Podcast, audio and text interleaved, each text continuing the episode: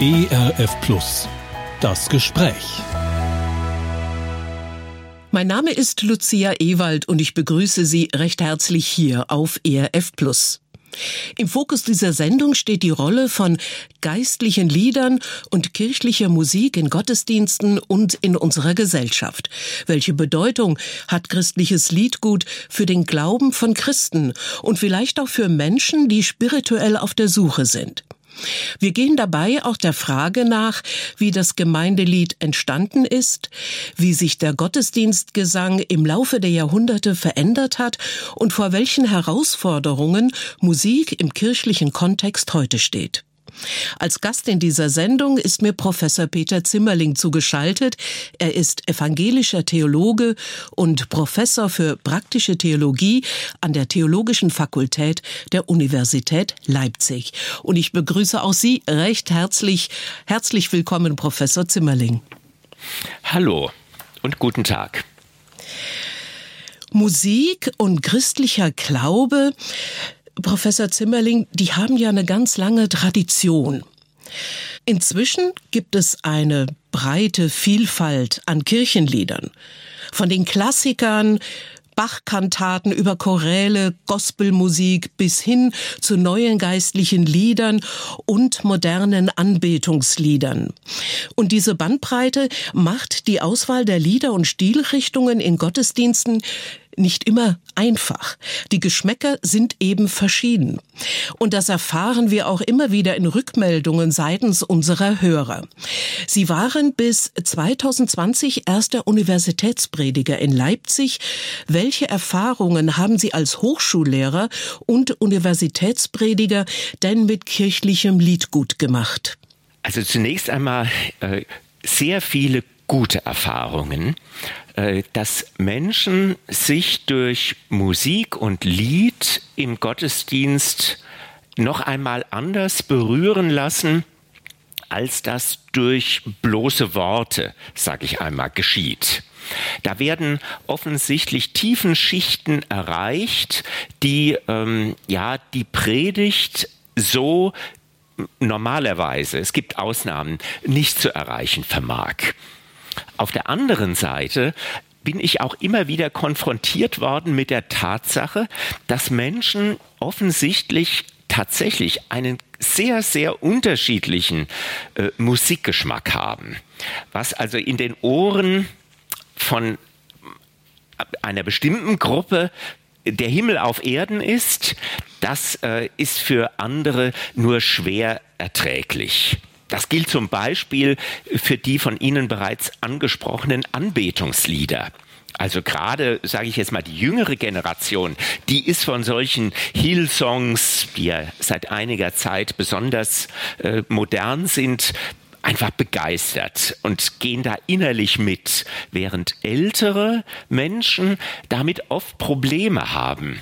Sie sind es eben gewöhnt, ja, ihren Emotionen durch Paul Gerhardt Lieder Ausdruck zu verleihen. Und ich habe es gar nicht so einfach gefunden, die Gottesdienste so zu gestalten, dass gewissermaßen für alle Geschmäcker da etwas drin war. Zumal ich auch gar nicht allein äh, für die musikalische Gestaltung der Gottesdienste zuständig war, sondern äh, dass im Wesentlichen der Universitätsmusikdirektor und der Universitätsorganist verantwortet haben. Und das hat dann natürlich immer wieder auch äh, ja zu engagierten Gesprächen geführt. Sie haben ja zusammen mit Ihrem Kollegen Professor Wolfgang Ratzmann ein Buch veröffentlicht zum Thema Predigen mit Liedern. Darin gibt es zum einen praktische Beispiele von Predigten anhand einzelner Kirchenlieder, zum anderen aber gehen Sie auch grundlegenden Fragen nach über die Bedeutung von Musik und Glaube. Was war denn Ihr Motiv, dieses Buch zu veröffentlichen? Das hing mit meiner eigenen äh, Musik- und Liedbiografie zusammen. Meine Mutter hat mich äh, schon als Kind äh, bestimmte Klassiker des Gesangbuchs gelehrt. Also beispielsweise Lobe den Herrn, den mächtigen König der Ehren oder auch das Lied Jesu geh voran auf der Lebensbahn und äh, von Matthias Claudius Der Mond ist aufgegangen. Und äh, dieses Lernen durch meine Mutter zu Hause wurde äh, damals noch flankiert durch den Unterricht in der Grundschule, Volksschule, wie wir noch sagten. Und als ich dann später viel später auf dem Gymnasium mit einer Reihe von Klassenkameraden und Kameradinnen Christ wurde, habe ich festgestellt, dass mein Glaube äh, in diesen Liedern Ausdruck gewann. Und wir haben uns dann entschlossen, als Schüler, Mitschüler, Mitschülerinnen ähm, regelmäßig einzelne Gesangbuchlieder auswendig zu lernen, die uns irgendwie aufgefallen waren. Und äh, von daher gesehen äh, reicht also meine Lied- und äh, Musikbiografie recht lange in meinem Leben zurück. Wie hat sich denn Ihr Verhältnis zu kirchlichen Liedern im Laufe der Jahre vielleicht auch verändert? Ja, das ist tatsächlich der Fall. Es gab äh, eine Phase in meinem Leben, äh, wo ich aus bestimmten Gründen sehr deprimiert war, im Grunde genommen äh, ja fast depressiv. Ähm, da habe ich kein Lied im Gottesdienst mitsingen können. Es war irgendwie alles wie tot. Ähm, aber äh, einige Jahre später hat sich das dann wieder ganz geändert und äh, die Lieder haben mir geholfen, äh, ja auch zu einem äh, stabilen äh, Glauben und zu einem Grundvertrauen auf den dreieinigen Gott zurückzufinden. Gibt es spezifische, bestimmte Lieder, zu denen Sie eine besondere Beziehung haben, die Ihnen besonders ans Herz gewachsen sind und wichtig geworden sind? Zum Beispiel. Ja, die gibt es natürlich und es sind erstaunlicherweise äh, tatsächlich auch äh, Klassiker der Gesangbuchlieder, die also offensichtlich nicht nur mir, sondern vielen anderen Menschen etwas sagen. Ich habe ja einige davon schon erwähnt. Dazu kommen noch Befiehl du deine Wege von Paul Gerhardt oder Ich stehe an deiner Krippen hier von ihm. Äh, und ja, natürlich auch dieses Lied von äh, dem Grafen Zinzendorf, Jesu geh voran oder Herz und Herz vereint zusammen oder wir wollen uns gerne wagen, in diesen Tagen der Ruhe abzusagen, dies tun vergisst. Wunderbar. Da kommen schon ganz wichtige theologische Sachverhalte zum Tragen, allein in einigen Titeln. Da haben Sie wirklich ein breites Spektrum an Liedern, die Ihr Leben begleiten. Jetzt komme ich nochmal auf Ihr Buch zu sprechen und so ein bisschen auf einen historischen Abriss. Musik gab es ja schon immer in Gottesdiensten. Auch in Form von Chören, in Form von Sologesängen. Vielleicht können Sie mal kurz aufzeichnen, wie sich die Rolle der Musik bzw. der Lieder im Gottesdienst verändert hat? Also die Rolle von Musik und von Lied im Gottesdienst, im christlichen Gottesdienst, hat ja seine Wurzeln im jüdischen Gottesdienst. Im Alten Testament wird das ja schon berichtet, dass äh, die ersten Könige Israels, ich denke jetzt hier vor allem an David und Salomo, äh, mit dem Bau des Tempels da regelrechte Ordnungen für Musik und Gesang äh, im äh, Tempelgottesdienst aufgestellt haben. Und diese Chöre, die da mitwirkten, zum Teil auch mit Instrumentalmusik offensichtlich, die wurden auch bezahlt. Und als dann das Christentum äh, entstand, da haben die jungen christlichen Gemeinden offensichtlich auch in ihren Gottesdiensten, die ja zunächst einmal jahrhundertelang in den Häusern stattfinden mussten, weil der christliche Glaube ja noch verfolgt wurde, jedenfalls nicht geduldet wurde vom römischen Reich, da gab es in diesen Hausgottesdiensten äh, offensichtlich auch Gesang und wohl auch Musik. Das wissen wir gar nicht so ganz genau.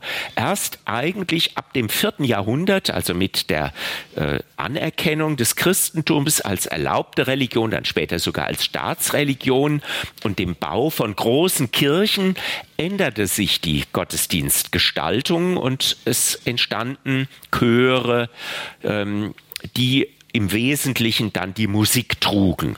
Und äh, ich mache jetzt mal einen weiten Sprung, damit es nicht zu lang wird. Genau, in ja. die Reformationszeit, also ungefähr 1000 Jahre später, da ist auch in der äh, Musik im Gottesdienst und im Lied im Gottesdienst so etwas wie eine Revolution stattgefunden. Martin Luther hat das Gemeindelied entdeckt oder erfunden, muss man sogar sagen.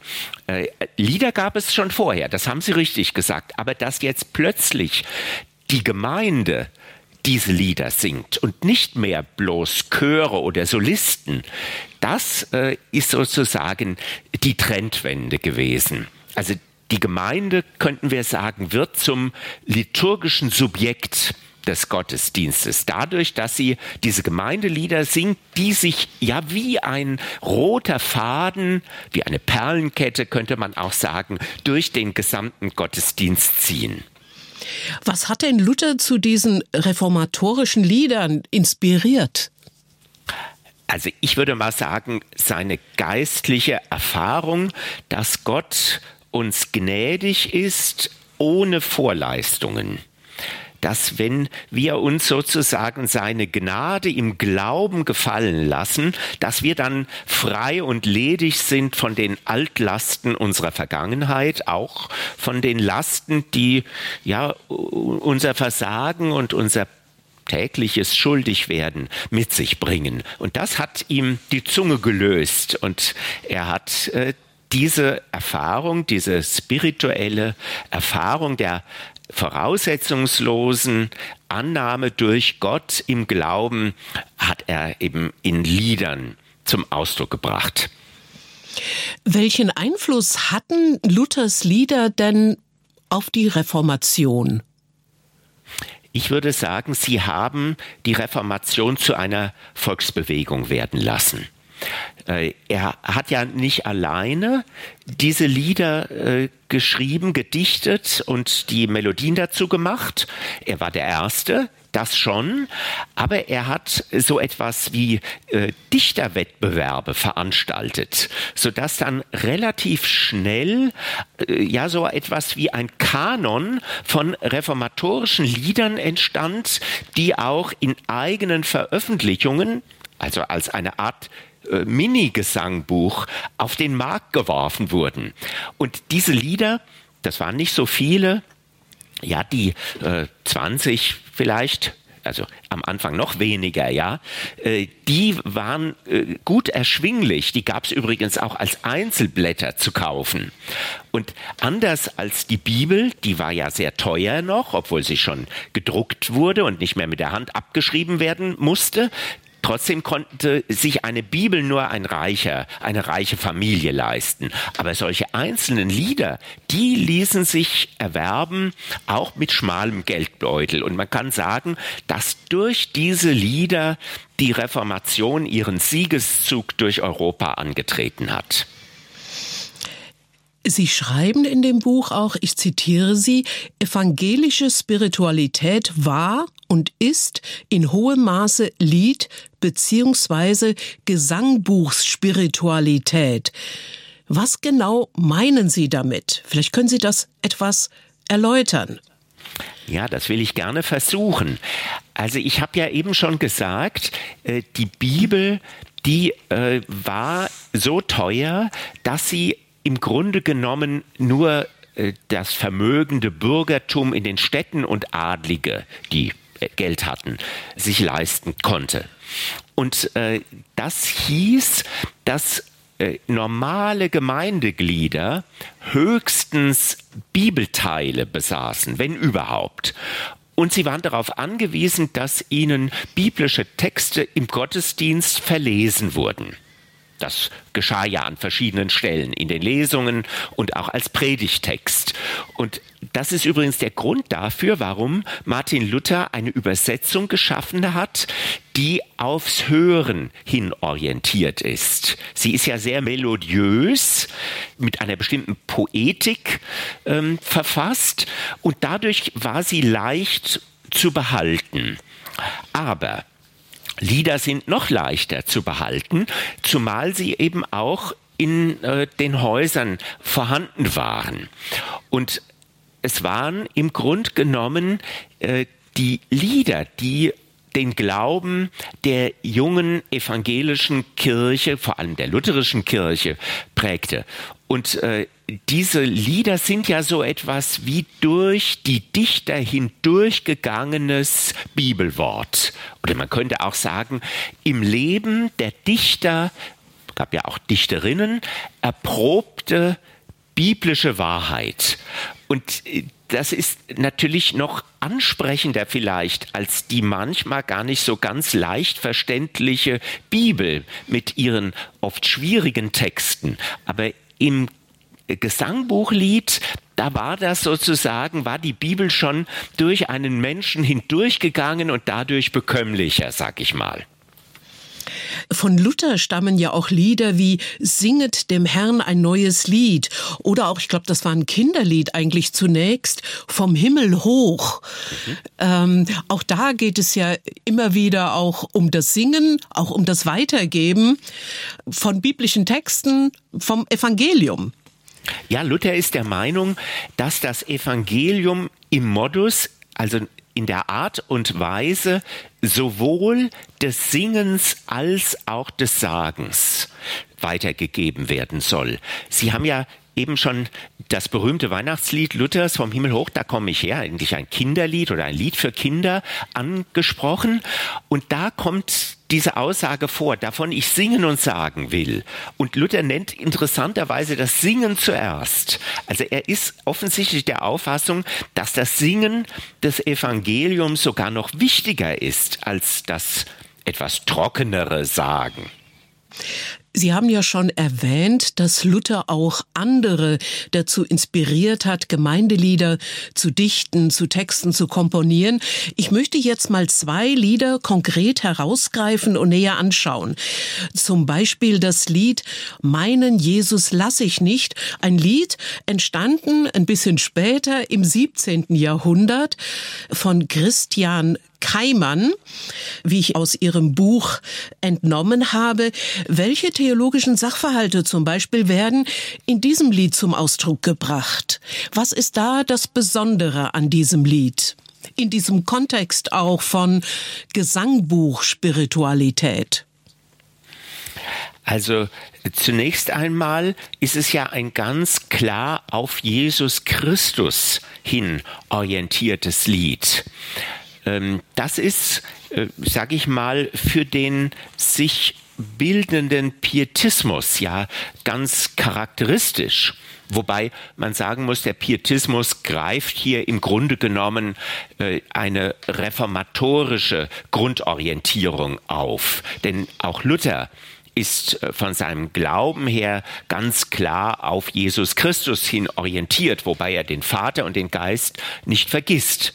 Aber im Zentrum von Luthers Glauben steht der äh, in Jesus von Nazareth Mensch gewordene Gott. In Jesus von Nazareth hat Gott dem Menschen ich sag mal, sein liebendes Antlitz zugewandt. Deswegen meine ich ja, ist Luther ein Weihnachtschrist gewesen, in Anführungszeichen jetzt, mhm. weil eben im Kind in der Krippe von Bethlehem sich ja die Liebe Gottes äh, geradezu anschaulich, anfassbar dem Menschen gemacht hat. Denn ein Baby kann man ja nur lieben. Vor einem Baby muss man sich nicht fürchten.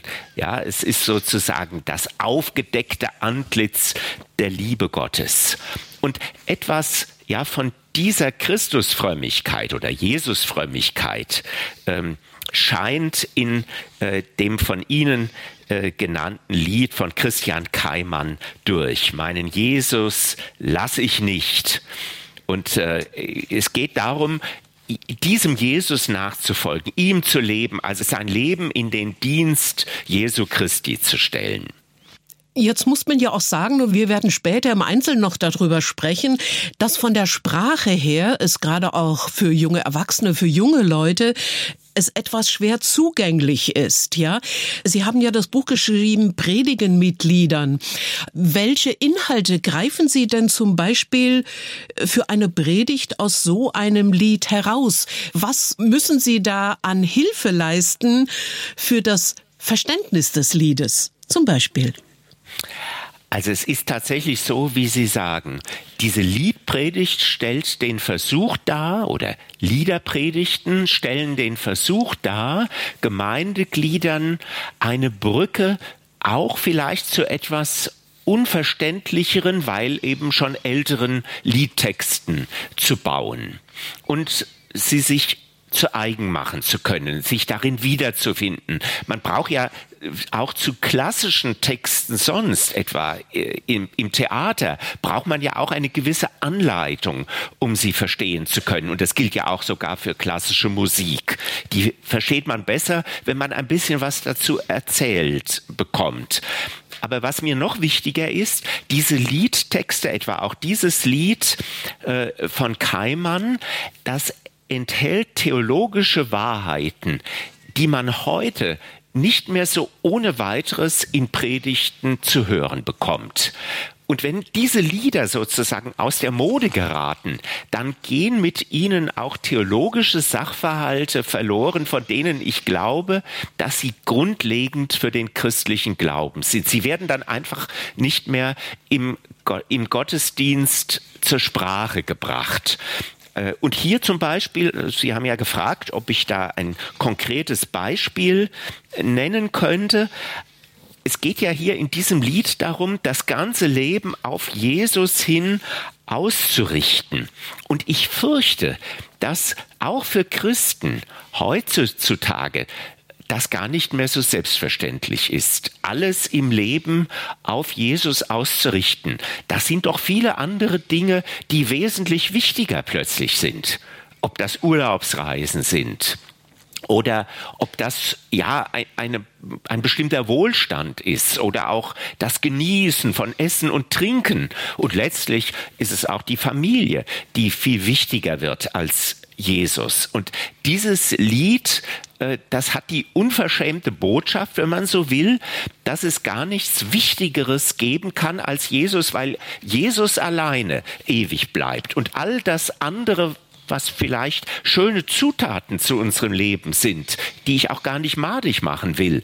Aber all diese Zutaten werden eines Tages vergangen sein. Mhm. Ich möchte noch mal auf einen der bekanntesten Kirchenliederdichter zu sprechen kommen. Sie haben ihn schon erwähnt. Der evangelische lutherische Theologe Paul Gerhard.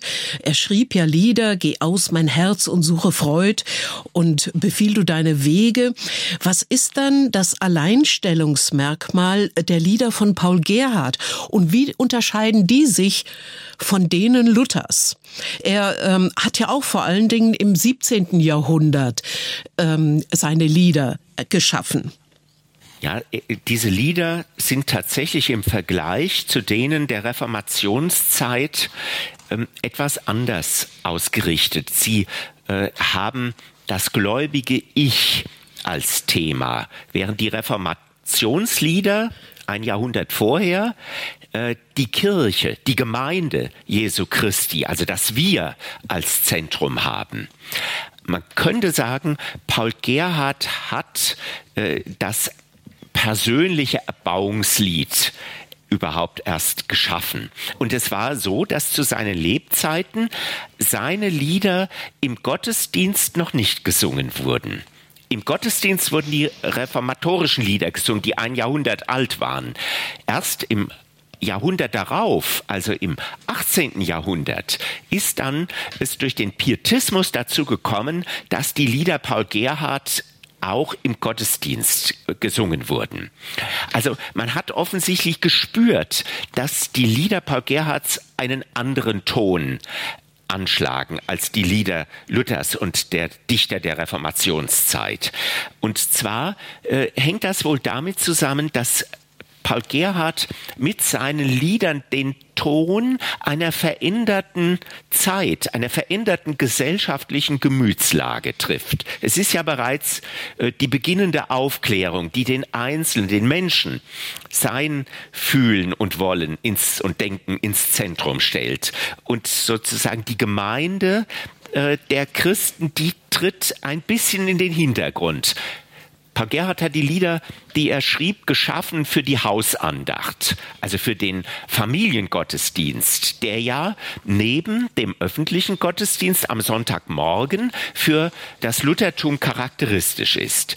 Der lutherische Glaube, der beruhte immer auf zwei Säulen. Das war der Familiengottesdienst, die Hausandacht sozusagen, die täglicher gefeiert wurde, und eben der Sonntagmorgen-Gottesdienst. Sie sprechen in diesem Zusammenhang auch von einer Sprachschule des Glaubens. Worin zeigt sich das zum Beispiel in dem Lied Befiehl du deine Wege? Also zunächst einmal darin, dass im Zentrum dieses Liedes ja das Vertrauen auf Gottes Providenz, auf Gottes Fürsorge steht. Und das, was auch immer uns geschieht, dass nichts uns aus seiner Hand reißen kann. Das ist der Grundgedanke. Es kann nichts uns widerfahren, was nicht gewissermaßen an Gott vorbei äh, gegangen ist. Und dass wir deswegen wissen können, welches Leid wir auch auszuhalten haben, welche Entbehrungen uns auch treffen im letzten kann uns auch äh, dieses Leiden, diese Schwierigkeiten können uns nicht aus Gottes Hand reißen. Und äh, dafür gibt das Lied Sprache. Es ist deswegen äh, das große Tröstelied, so hat Theodor Fontane es genannt. Und interessanterweise, Matthias Claudius greift diesen Gedanken hat diesen Gedanken, er ist ja etwas vor äh, Theodor Fontane, auch schon gehabt. Das große deutsche Tröstelied. Das Lied Befiehl du deine Wege ist ja ein Lied mit zwölf Strophen und Sie schreiben, bei näherem Hinsehen entpuppt sich das Lied schnell als ein gesungenes Seelsorgegespräch. Inwiefern? Also Sie haben schon erwähnt, also Vertrauen auf Gott, auch in leidvollen Situationen. Aber ähm, wie baut sich das Lied auf? Inwiefern Seelsorgegespräch? Ja, ähm, also es ist doch so, dass normalerweise äh, in einem Seelsorgegespräch erstmal Zeit sein muss mhm. zur Klage. Also dass der Seelsorgesuchende, die Seelsorgesuchende all das aussprechen kann, was äh, auf ihm auf dem Herzen liegt. Und das braucht Zeit. Äh, ich habe in meiner Anfangszeit als Seelsorger viel zu schnell ähm, Menschen aufgefordert, jetzt doch äh, Gott zu danken. Also zu versuchen, das Positive in den Schwierigkeiten zu sehen. Das ist grundfalsch. Es braucht äh, oft lange Zeit, ja manchmal Jahre, bis äh, wirklich einschneidende Lebenserfahrungen, schwierige Lebenserfahrungen, äh, ja auch auf ja, ihren positiven Gehalt durchsichtig werden. Und ich denke manchmal, dass Paul Gerhardt solche äh, langen Lieder geschrieben hat, um der Seele zu helfen, anzukommen, mit den eigenen Problemen vor Gott zu landen und dann langsam in Richtung auf Ende die, die, die letzten Strophen, dann auch, ja, so, so wie eine, ein, ein Fenster der Hoffnung ins Licht äh, aufgetan zu bekommen. Mhm. Das hat mich jetzt, als ich Ihnen zugehört habe, auch an die Psalmen von David erinnert, wo ja auch zum Teil viel geklagt wird, ja. Aber jeder Psalm in ein Lob Gottes endet. Also ist schon noch ein bisschen was ganz anderes und trotzdem hat es mich jetzt erinnert. Nein, nein, das ist gar nichts anderes, ja. sondern ich bin ja der Meinung, dass alle evangelischen Lieddichter sich von den Psalmen haben inspirieren lassen. Die Psalmen sind ja das kann man sagen, das Liederbuch Israels. Und äh, da stehen ja oft auch sogar Anweisungen über die Melodien im ersten Vers. Wir wissen nur nicht, wie diese Melodien beschaffen waren. Wir kennen nicht mal die Instrumente so ganz genau, die da oft erwähnt werden. Und es ist, wie Sie sagen, am Ende oft nur in eine, einem Vers, nachdem also ewig lang geklagt worden ist, dass dann der Zuspruch des Vertrauens oder wie soll ich sagen, der Umschwung, der Umschlag zum Vertrauen und zur Hoffnung stattfindet. Und das ist im Grunde genommen das gleiche Prinzip, das auch bei Paul Gerhards Liedern angewandt ist. In der Geschichte des evangelischen Gemeindelieds gab es ja immer wieder Auf- und Abbewegungen. Und wir machen jetzt einen weiten Sprung hinein in unsere Gegenwart. Professor Zimmerling, welche Herausforderungen beobachten Sie, beziehungsweise Sie haben es eingangs in der Sendung auch schon mal erwähnt. Was erfahren Sie hautnah auch in Ihrer Funktion als Hochschullehrer? Was beobachten Sie? Zunächst einmal schlicht, dass die nachwachsende Generation, also die Studierenden, kaum noch einen Bezug zum traditionellen Gesangbuchlied haben. Wenn ich frage im homiletischen Seminar, also im Predigtseminar, wer einen Bezug zu diesen Gesangbuchliedern hat, dann melden sich meist zwei oder drei. Und da kann ich fast immer wetten, die sind auch kirchenmusikalisch unterwegs, haben also eine Ausbildung als Organisten beispielsweise oder leiten Chöre, Kirchenchöre. Aber das Gros der Studierenden hat ganz andere musikalische Vorlieben. Und das sind eben sehr häufig ähm, moderne Lieder des Sakropop oder eben auch Anbetungslieder aus dem pfingstlich-charismatischen Kontext die Klassiker quasi, die haben ja die Jahrhunderte überdauert, ja. Und wie gesagt, das geht ja auch durch die Gemeinden, dass die einen diesen Musikstil und die anderen diesen eher bevorzugen. Aber wenn Sie jetzt sagen, dass die kaum mehr bekannt sind, was hat denn ausgelöst, dass die heute gar nicht mehr so greifbar sind, diese Lieder. Jedenfalls in einigen Gemeinden nicht. Also in vielen freien Gemeinden ist ja eher auch die moderne Lobpreis- und Anbetungsmusik vorherrschend. Und vor allen Dingen eben, wie Sie gesagt haben, bei der jungen Generation. Wie ist das passiert? Wann ist das passiert? Also ich denke, äh, das ist zunächst einmal äh, ganz mit einer Jahreszahl verbunden.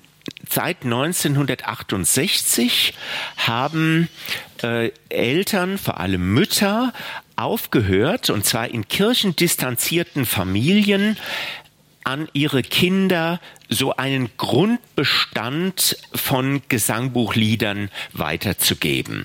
Ist schwer zu erklären mit dieser Jahreszahl äh, ist auch verbunden äh, der Abbruch religiöser Sozialisation in kirchendistanzierten Familien. Bis dahin haben die Mütter bzw. Väter vor dem Einschlafen auch noch mit ihren Kindern gebetet.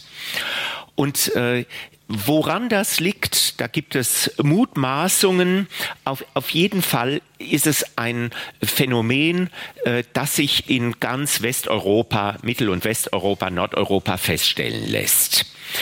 Ähm, das wäre das eine. Also die religiöse Sozialisation bricht mit äh, diesem Zeitpunkt ab. Dazu kommt noch ein zweites. Äh, wenn man früher äh, Musik haben wollte oder Lieder, dann musste man selber Musik machen und selber singen. Also die Gesangbuchlieder sind eigentlich ein Stück Gebrauchslyrik. Ähm, aber das ist im Grunde genommen heute ja nicht mehr nötig, weil man unglaublich viele Medien hat, wo man singen lassen und Musik machen lassen kann. Und äh, die Gesangbuchlieder leben aber ein bisschen oder ein Stück weit jedenfalls davon, dass sie auch im Alltag gesungen werden. Ich erinnere mich, meine Mutter Und wie gesagt, meine Familie ging nicht zum Gottesdienst, gehörte zur Kirche, aber es war doch mehr eine nominelle Mitgliedschaft. Äh, meine Mutter sang diese Lieder zum Teil auch während ihrer Hausarbeit, was mir schon als Kind irgendwie äh, den Eindruck vermittelt hat, dass diese Lieder sehr wichtig für sie sind und ihr so etwas wie Lebensfreude und auch Lebenskraft vermittelt haben. Jetzt möchte ich noch mal fragen, wir haben über Inhalte und Funktionen und Formen von bestimmten Kirchenliedern gesprochen. Im Vergleich dazu jetzt die moderne Lobpreis- und Anbetungsmusik. Wie reiht sich dieser Gesangsstil ein in die Geschichte der evangelischen Kirchenliedkultur? Und welche Charakteristika zeigen sich da im Vergleich zum Beispiel zum Lob Gottes in der traditionellen Liturgie? Also etwas Positives. Zunächst einmal in der modernen Lobpreiskultur, äh, da wird dazu aufgefordert, Gott um seiner selbst willen zu loben, ihn anzubeten. Das, meine ich, ist etwas ganz Wichtiges, was ja auch in den Psalmen an vielen Stellen zum Ausdruck äh, kommt. Also Gott wird nicht nur um etwas gebeten, sondern um seiner selbst willen gelobt und gepriesen. Das finde ich gut. Und dann sind es einfache Lieder, die natürlich äh, sehr schnell auch mitgesungen werden können. Also viel schneller, als das beispielsweise bei Paul Gerhardt Liedern der Fall ist. Und was auch noch wichtig ist, die Sprache ist sehr einfach im Sinne einer Sprache die eine große Alltagsnähe aufweist. Auch das ist beim traditionellen Gesangbuchlied anders. Die Sprache ist ja oft aus vergangenen Jahrhunderten. Sie ist zudem poetisch, also geprägte Sprache, was den Zugang, äh, den unmittelbaren Zugang zu äh, dem Inhalt erschwert. Äh, das alles macht sozusagen das Gesangbuchlied zu einem etwas abständigen Lied. Man, man braucht, wie ich schon sagte, Hilfen, um dazu zu finden. Und meine Idee ist ja, dass in den Gottesdiensten Raum ist für die ganz unterschiedlichen Lieder. So war es in den vergangenen Jahrhunderten auch da, ist immer ein Mix von traditionellen und neueren Liedern gesungen worden. Und es beunruhigt mich und betrübt mich, dass äh, diese, dieser Mix in vielen Gemeinden heute aufgegeben wird. Ja, ich habe Ihnen ja im Vorgespräch erzählt, dass ich vor kurzem ein Interview geführt habe mit einem Musikpastor in einer Frankfurter Gemeinde, der äh, genau darauf Wert legt der also selbst neue Lieder komponiert und textet, aber im Gottesdienst ganz bewusst einen Mix an Liedern bringt und das ist auch eine relativ junge Gemeinde.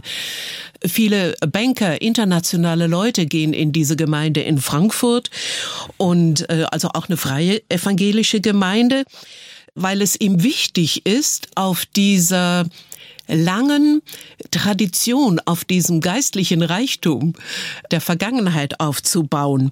Von daher denke ich, es gibt Ansätze, vielleicht noch nicht genug. Wo sehen Sie positive Ansätze für die Weiterentwicklung des evangelischen Liedguts? Ich finde, dass es durchaus auch Lieder aus der sogenannten Lobpreisszene gibt, die anspruchsvolle Texte besitzen, die auch äh, eine Melodie haben, die äh, zu Herzen geht.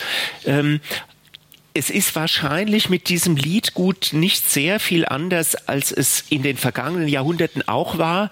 Da gab es ja häufig von einem Gesangbuch Liederdichter ähm, ganz viele Lieder. Und nur eines hat die Jahrhunderte überdauert und ist ins äh, Gesangbuch gelangt. Also ich denke zum Beispiel hier an äh, Balthasar Neumark, er, äh, wer nur den lieben Gott lässt walten.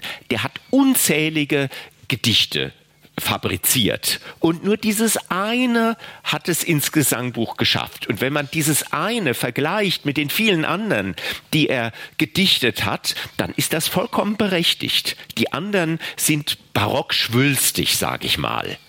Und so hoffe ich, dass äh, es auch in Zukunft werden wird, äh, dass die wirklich qualitätsvollen Lieder aus der Sakropop-Szene und aus der Lobpreisszene, dass die einen Platz im Gesangbuch haben werden. Und die anderen, die weniger äh, sich, sage ich mal, äh, durch Qualität auszeichnen und auch sich nicht so in die Herzen äh, der Gemeindeglieder gesungen haben, die werden in Vergessenheit geraten. Das Gesangbuch ist so etwas für mich wie ein spirituelles Schatzhaus und eben ein Schatzhaus äh, bestehend aus ganz unterschiedlichen Liedern, aus den verschiedensten Zeiten, den verschiedensten Stilrichtungen und das heute natürlich in unserer Gesellschaft, die eine bestimmte Gemütsverfasstheit auch aufweist, äh, solche Sakropop und äh, andere äh, Lobpreislieder Konjunktur haben. Das muss noch nicht bedeuten, dass in zukünftigen Generationen, in zukünftigen Gesellschaften nicht wieder die traditionellen Lieder eine Renaissance erleben und auch von neuem gesungen werden. So war es jedenfalls in den letzten fünf Jahrhunderten Gesangbuchgeschichte. Mhm. Wenn Sie vielleicht noch mal kurz zusammenfassen, warum ist es Ihrer Meinung nach wichtig, die jahrhundertealten Choräle an die kommende Generation weiterzugeben? Und wie kann das gelingen? Wie kann man Brücken schlagen? Also wichtig ist es deswegen, weil in diesen Liedern geistliche Erfahrungen äh, Sprache gefunden haben, die heute nicht unbedingt Konjunktur haben. Also zum Beispiel, ähm, dass äh, Gott auch ein Gott ist, der eine Seite hat, die wir nicht verstehen können. Ähm, also dass äh, Gott ein Gott ist, der richtet, der nicht einfach äh, fünfe Grade sein lässt. Dass es ja Leiden gibt, dass wir nicht äh, sage ich mal, überwinden können, wo das Annehmen des Leidens sozusagen bleibt äh, als, einzige, als einziger Weg. Das sind solche Themen, die heute keine Konjunktur haben, aber eben in den Gesangbuchliedern thematisiert und auch werden und auch versucht wird, Antworten, äh, seelsorgliche Antworten darauf zu geben. Also das ist so eine wichtige, ein wichtiger Aspekt für mich.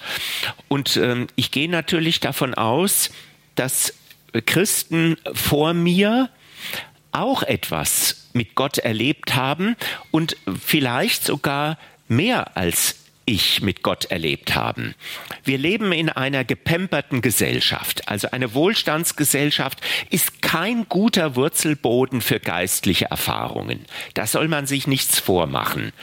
Ähm, geistliche Erfahrungen brauchen ein bestimmtes Klima oder ein bestimmtes Klima und das ist nicht äh, ein überbordender Wohlstand, der äh, sozusagen für geistliche Erfahrungen ein geeigneter Wurzelboden ist. Und da sind die Lieder aus der Zeit des Dreißigjährigen Krieges von einem ganz anderen Kaliber. Und das gilt natürlich auch für die reformatorischen Lieder. Also das wäre noch ein, ein anderer Gedanke. Und welche Brücken, fragen Sie, wir heute bauen könnten, da denke ich tatsächlich, dass äh, ältere Menschen bereit sein müssen, ich gehöre ja da in gewisser Weise inzwischen auch dazu, dass wir bereit sein müssen, uns auf das moderne Liedgut einzulassen. Wir können doch auch diese Anbetungslieder und diese Sakropop-Lieder singen. Und äh, vielleicht werden wir feststellen, dass sie eine Seite in uns, auch unseres Glaubens vielleicht zum Klingen bringen, die bisher unterbelichtet war. Und dann ähm, ja, umgekehrt natürlich genauso. Ich erwarte schon von Bandleadern, auch der Lobpreisszene, dass sie sich die Mühe machen, äh, immer wieder einzelne Gesangbuchlieder an äh, die junge Generation zu vermitteln. Da gibt es ja viele, beispielsweise von Gerhard Terstegen, Gott ist gegenwärtig. Oder ich stehe an deiner Krippen hier, habe ich schon erwähnt, von Paul Gerhardt. Also überhaupt diese ganzen mystisch getönten Lieder im Gesangbuch, die sind gar nicht so weit entfernt äh, von der, sage ich jetzt mal, äh, geistlichen Temperatur der Lobpreis- und Anbetungslieder. Das ist wohl wahr. Und ich muss gestehen, ich bin christlich sozialisiert worden in USA und habe dort erst diese alten Hymne und Choräle kennengelernt und eben auch jetzt hier im ERF und habe da auch eben einen unendlichen Reichtum an Gesangskunst und Spiritualität entdeckt. Von daher sprechen Sie mir voll aus dem Herzen, Professor Zimmerling. Ja. Das freut mich. Ja, ähm, was ist Ihr Wunsch, wenn Sie mal in die Zukunft träumen, Ihre Vision in Bezug auf die kirchliche Musik und die Lieder im gottesdienstlichen Bereich? Also ich habe äh, doch eine Reihe von Pfarrersfreunden, die also in Gemeinden tätig sind. Und da ist mir aufgefallen, dass äh, die Gemeinden den besten Gottesdienstbesuch haben und am lebendigsten sind, mit vielen Kreisen und wo jung und alt den normalen Gottesdienst besuchen, wo tatsächlich ein Mix von äh, Liedern und Musik erklingen kann. Da gibt es den traditionellen Organisten weiterhin, aber es gibt auch eine Lobpreisband und beide kommen in dem gleichen Gottesdienst zum Zug. Das ist etwas aufwendiger, aber ich habe den Eindruck, dass sich das lohnt. Und das ist eigentlich meine Vision äh, von der Zukunft des Gesangbuchliedes und auch ähm, der Musik im Gottesdienst, dass die unterschiedlichen Stilrichtungen da einen Platz haben.